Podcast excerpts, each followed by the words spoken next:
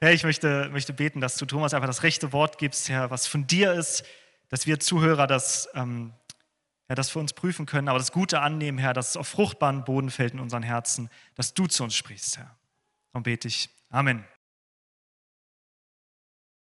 Ich finde äh, cool, Guido. Eigentlich wolltest du ja sagen, ist der äh, coolste Hauskreis ever. Äh, wahrscheinlich, äh, ähm, weil ich sagte nur deshalb, weil früher, als ich Kinderstunden gemacht habe, habe ich immer zu den Kindern gesagt: Dieser Kindergottesdienst wird der beste, den ihr jemals erlebt habt. Und ähm, eigentlich, aber das sage ich heute nicht, würde ich auch sagen, ist die allercoolste ich sag mal so, ist das coolste Predigtthema, äh, was man, worüber man predigen kann.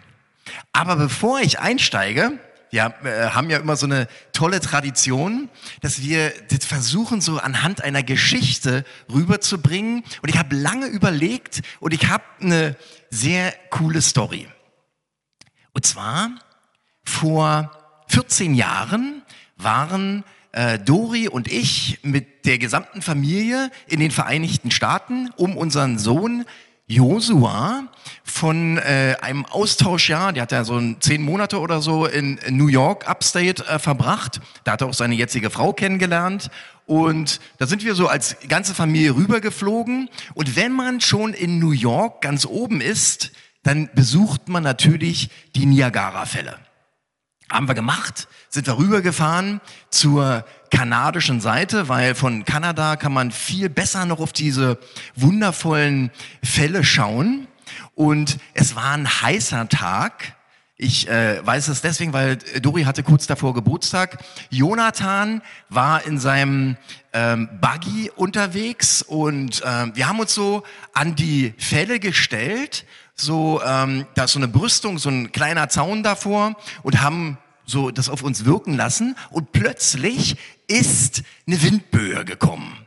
Und diese Windböe, die hat Jonis Mütze genommen, die ist in die Luft geflogen und so leicht runter äh, äh, Richtung Niagara-Fälle. Aber die, diese Mütze, die war total wichtig. Dori hat gesagt, diese Mütze brauchen wir, weil ähm, äh, Jonathan würde sonst einen Sonnenbrand oder weiß ich was bekommen hier. Die, das war so eine lange Mütze, die so, ging so runter, der war anderthalb, also äh, war wichtig. Und jetzt habe ich mir so überlegt, okay, äh, mein Leben für die Mütze und äh, ich wollte dann so über diese Brüstung steigen. Ich habe aber äh, folgendes äh, Phänomen in meinem Gehirn. Wenn ich äh, irgendwie auf bestimmten Höhen bin und über Brüstungen steigen muss, dann machen meine Beine zu. Und zwar, ich bin mal in Hennigsdorf gewesen, da sollte ich, äh, oder wollte ich, habe ich auch getan, äh, von der Brücke in die Havel springen. Unser Sohn hat mich herausgefordert. Ich hatte echte Schwierigkeiten, über, über diese äh, Brüstung zu kommen. Ich bin gesprungen, aber da habe ich es nicht gemacht. Warum erzähle ich das? Das ist so die erste, erste Teil der Story. Furcht. Ich hatte eine berechtigte Furcht, diese Mütze zu holen. Wie haben sie denn bekommen? Jemand kam mit so einem Greifarm, war nicht so tief und der hat die, äh, hat sich dann runtergebeugt. Juni, du hast deine Mütze bekommen, du hast keinen Sonnenstich gekriegt. Äh, und, aber jetzt geht die Story weiter. Das ist der erste Teil, Furcht.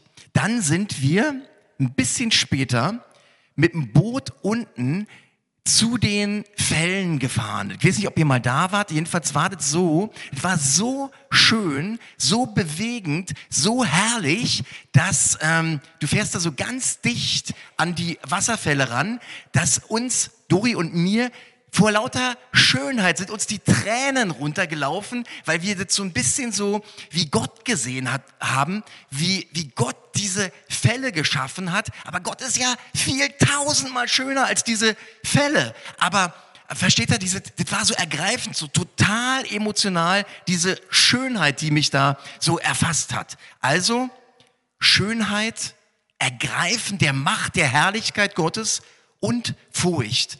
Jetzt wisst ihr das Thema, worüber ich sprechen möchte, die Furcht Gottes oder die Furcht des Herrn. Und ist so ein Thema, wo man heutzutage nicht so gerne drüber spricht. Ähm, das ist nicht so im Trend. Wir reden mehr über Barmherzigkeit, über Gnade, über mit dem Papa kuscheln Aber das ist vielleicht auch ein bisschen berechtigt, weil das Thema Furcht oder Angst wurde äh, leicht dafür benutzt, um Menschen zu manipulieren und äh, in eine bestimmte Richtung zu drängen. Aber es ist ein ganz wichtiges Thema, diese Furcht des Herrn. Und Furcht ist keine Angst. Das will ich erstmal ganz wichtig klarstellen. Ihr erinnert euch daran, im, beim Schöpfungsbericht, als äh, Adam und Eva von dieser Frucht aßen, da hatten sie Angst. Da haben sie sich vor Gott versteckt. Aber die Furcht, so gibt es eine Bibelstelle, die treibt dich, die Furcht Gottes treibt dich zu Gott. Das ist eigentlich was Gutes. Und bevor wir uns so mit dem Thema Furcht Gottes auseinandersetzen, müssen wir uns mal noch mal klar werden, was ist Gott für uns? Welches Bild haben wir von Gott? Und wenn wir sagen, dass Gott Liebe ist, dann stimmt es hundertprozentig. Gott ist Liebe. Er sagt selbst über sich, dass er Liebe ist. Er sagt nirgendwo, ich bin die Furcht. Wenn wir sagen, dass er unser Vater ist, wie wir gerade gesungen haben, dann ist es absolut richtig. Wenn wir sagen, er ist gnädig und barmherzig, dann ist es richtig. Aber er ist auch der Herr der Heerscharen, Jehova, dieser heilige Name, den die Juden nicht ausgesprochen haben. Er ist der starke, mächtige Gott. Der ist Sohn Gottes. Alle Knie sich vor ihm beugen werden. Alle Knie. Und es ist gut, dass wir uns jetzt schon vor ihm beugen. Er ist ein Kriegsheld. Er ist der Löwe von Juda. Er ist dein Herr. Und Amen. Und er ist ein Richter und wir werden mal über unser Leben vor ihm Rechenschaft abgeben. Und wir müssen aufpassen, dass wir uns nicht selbst so ein Evangelium der Nettigkeit zurechtlegen, wo wir so einen guten, lieben, gezähmten Gott haben, weil er ist mehr als das. Und wenn wir über Furcht Gottes sprechen, dann müssen wir wissen, dass in der Bibel zwischen, je nach Übersetzung, drei bis 500 Bibelstellen über die Furcht des Herrn geschrieben stehen. Und die Furcht des Herrn, wenn man so sagt, dann sagen viele ja, es ist Ehrfurcht. Aber es ist mehr als Ehrfurcht. Das ist mehr als Staunen. Das ist mehr als Erschaudern. Im äh, Bibellexikon, da steht, es ist Sorgfalt, Vorsicht, Behutsamkeit, Gottes Verehrung, ein ehrerbietiges Schauern vor Gott ist. Fromm sein heißt gottesfürchtig sein. Für mich persönlich heißt es, dass man so ein heiliges Erbeben hat. Eigentlich die ultimative, reinste Liebe, die man für Gott haben kann. Gottes Furcht ist so eine realistische Einstellung, wer ich bin und wer Gott ist. Und Gottes Furcht zu haben, bedeutet, die Gesinnung Jesu zu haben. Denn der tat alle Zeit alles, was Gott gefiel. Und wir sollen ja Nachahmer Christi sein. Steht im Philippa 2,5, dass wir Nachahmer Christi sein sollen. Und für mich persönlich ist Gottes Furcht so ein Zustand, wo ich Gott Ehre bringen will. Und ich will natürlich sagen, dass ich hier nicht stehe als der, der so über Gottes Furcht alles weiß und wir, ich will persönlich wachsen in der Gottesfurcht. Aber ähm, das ist so ein Zustand, dass wir Gott nicht beleidigen wollen, dass wir Sünde vermeiden wollen, dass wir seinen Namen, seinen heiligen Namen nicht missbrauchen, indem wir, weiß ich, oh Gott oder dergleichen sagen. ist so ja ein Gebot. Dass wir ihn nicht betrüben. Dass wir nichts tun, wo wir wissen, dass der Heilige Geist das nicht möchte. Ich hatte mich in dieser Woche mit einem Bruder unterhalten, dass, äh, dass er sagte, Mensch, ich habe da so eine Serie und ich habe das so das äh, gesehen und ich hatte so das Gefühl, dass ich die nicht schauen soll. Und dann hat er es nicht getan. Und es ist irgendwie so eine praktische, eine praktische Sache, dass man so auf Gott hört. Das so ein bisschen habe ich mir überlegt, wie das Zusammenleben mit meiner Frau, mit Dori. Ich möchte ihr gegenüber zartfühlend sein. Ich möchte das tun, was ihr gefällt. Wenn ihr kalt ist, gebe ich ihr eine Decke. Wenn sie Durst hat, gebe ich ihr was zu trinken oder bringe ihr was zu essen. Das gelingt mir nicht immer. Aber das ist so eine Einstellung im Herzen. Und wie viel mehr sollen wir so das tun, was Gott freut? Und warum sollten wir die Furcht des Herrn haben? So eine ganz krasse Aussage, die hören wir gar nicht gerne, aber Gott ist zu fürchten. Jesus sagt in Matthäus 10, 28, fürchtet vielmehr den, der Leib und Seele verderben kann in der Hölle. Oder im Hebräer steht, schrecklich ist's, in die Hände des lebendigen Gottes zu fallen. Wir sind in Jesus, wir sind errettet. Und wir, wir brauchen auch keine falsche Angst vor Gott zu haben, aber trotzdem dieser Zustand, dass wir darüber mal nachdenken. Wir sollen Furcht des Herrn haben, weil Gott wirklich zu ehren ist. Was ich da versucht habe, mit diesem mit diesen Niagara-Fällen darzustellen, ist ja nur ein ganz kleiner Punkt. Gott hat die ganzen Galaxien und Multiversen und alles erschaffen. Er ist so ein großartiger, herrlicher Gott, dass ich das ja nicht ausdrücken kann mit Worten. Engelsscharen. Wir singen zehntausend mal zehntausend, beten ihn an, rufen, heilig, heilig, heilig bist du Herr. Und wir können uns da anschließen. Wir können Gott und sollen Gott ehren. Wir haben die Furcht des Herrn, weil sein Name verehrt werden soll. Wenn Jesus sagt, dass wir beten sollen, geheiligt werde dein Name, dann soll das nicht so ein runtergerasseltes Gedicht sein, sondern so wie Paul letztens bei Teen Challenge gesagt hat, dass wir das so mal persönlich beten, dass wir diese Vater unser aus unserer Ich-Perspektive lesen. Mein Vater, dein Name werde verherrlicht, geheiligt. Wir sollen die Furcht Gottes haben, weil es ein Befehl im Wort Gottes ist. Im Petrus steht, heiligt aber den Herrn Christus in euren Herzen, seid alle Zeit bereit zur Verantwortung vor jedermann, der von euch Rechenschaft fordert über die Hoffnung, die in euch ist, und das mit Sanftmut und Gottesfurcht. Im 1. Petrus 2,17 erweist aber jedermann Achtung, liebt die Bruderschaft, fürchtet Gott. Wir sollen Gottesfurcht haben, weil Jesus die höchste Gottesfurcht hatte und wir Nachahmer von ihm sind. Wir sollen Gottesfurcht haben, weil in der Tradition viele Menschen große Gottesfurcht haben. Ich denke an Mose, wie er vor dem brennenden Busch stand und seine Schuhe auszog. Ich meine, das muss man sich einfach mal vorstellen. Und das ist jetzt ähm, schon lange her, aber auch heutzutage ist oftmals nur die westliche Welt, die sich so die Gottesfurcht abtrainiert hat. Ähm, überall sonst haben die Menschen Furcht vor Gott, Furcht des Herrn.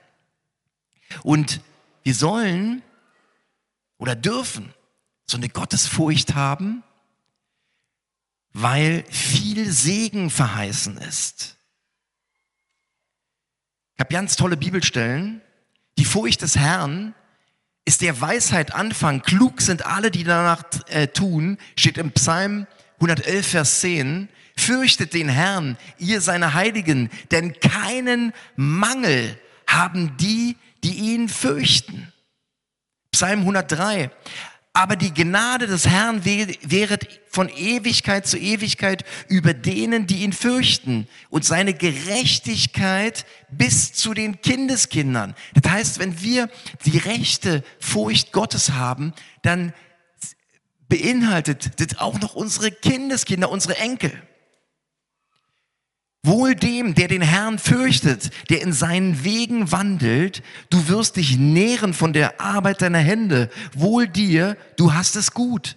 Deine Frau ist wie ein fruchtbarer Weinstock im Innern deines Herzens. Deine Kinder wie junge Ölbäume Bäume rings um den Tisch. Siehe, es wird der Mann gesegnet, der den Herrn fürchtet. Psalm 128. Die Furcht des Herrn verlängert das Leben. Gut für uns. Die Furcht des Herrn dient dem Leben. Wer daran reich ist, wird über Nacht von keinem Unglück heimgesucht. Sprüche 19. In der Furcht des Herrn liegt starkes Vertrauen. Er wird auch seinen Kindern eine Zuflucht sein.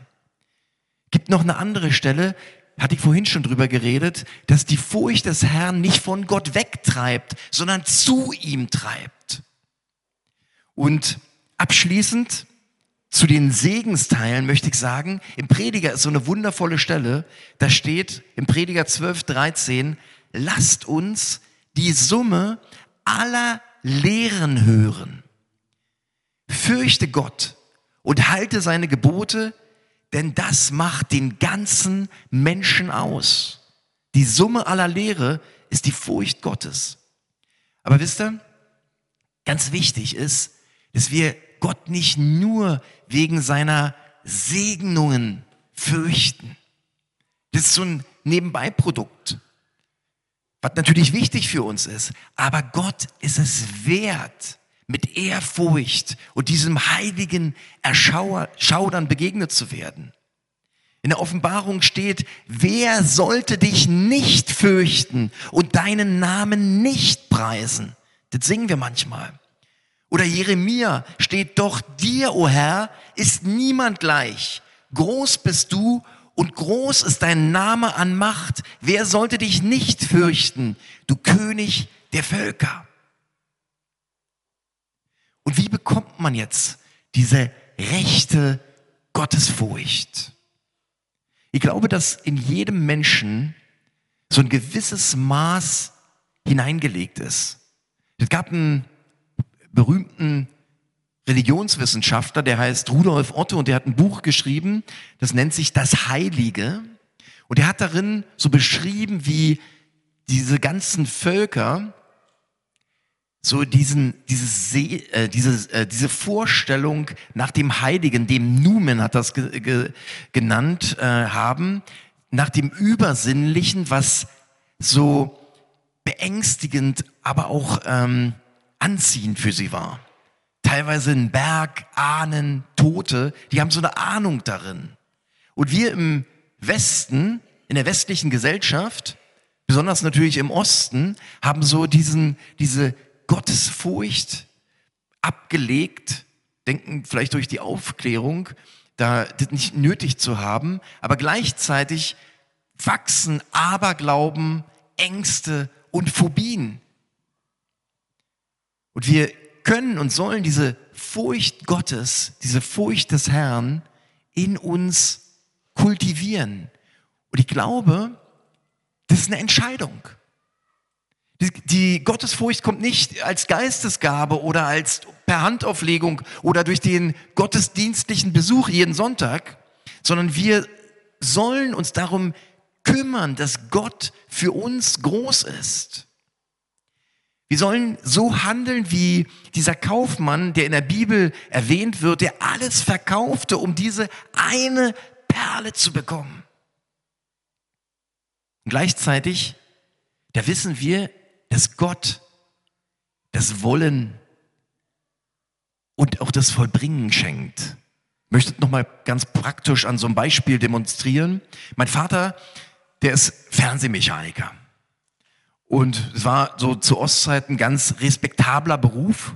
Und ähm, der hat dann so Leute besucht, wenn der Fernseher kaputt war. Und die haben ihm dann oft erklären wollen, was an diesem Fernseher kaputt war. Aber mein Vater kannte ja die Fernseher viel besser. Der wusste, welcher Widerstand da rausgelötet werden muss oder irgendein Decoder. Und wenn wir unser Herz dem Heiligen Geist geben, wenn wir zum Heiligen Geist sagen, Gott, ich brauche mehr von dieser heiligen, wundervollen Gottesfurcht, dann wird er, der freut sich über die Einladung, der wird an unserem Herzen arbeiten. Aber er will eingeladen werden. Und ich möchte zusammenfassen. Suche diese Furcht des Herrn, weil's Gott wert ist. Und wenn dir vielleicht dieses Bild der Niagara-Fälle hilft, dann benutze es oder finde so ein eigenes Bild.